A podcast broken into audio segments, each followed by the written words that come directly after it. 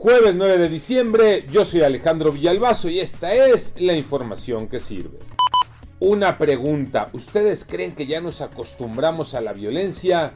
Manuel Hernández. La falta de una estrategia real de la actual administración para reducir la incidencia delictiva ha hecho que los mexicanos nos comencemos a acostumbrar a los casi 100 homicidios que se registran al día, los comerciantes a vivir con las extorsiones y desafortunadamente durante la pandemia se normalizó la violencia familiar, alertó la organización Causa en Común. COVID-19, los números Iñaki Manero.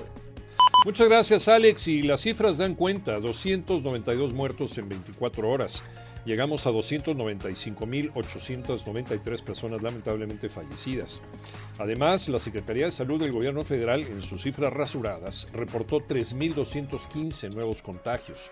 Ahora, las personas infectadas ascienden a 3.908.534 casos.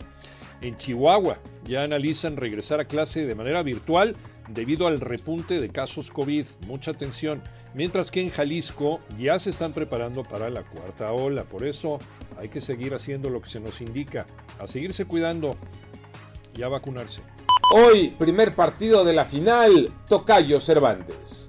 Así es, Tocayo. Se juegan los primeros 90 minutos de la gran final del torneo de apertura 2021 de la Liga MX en el estadio No Camp entre León y los rojinegros del Atlas. Será a las 21 horas, con arbitraje de Luis Enrique Santander.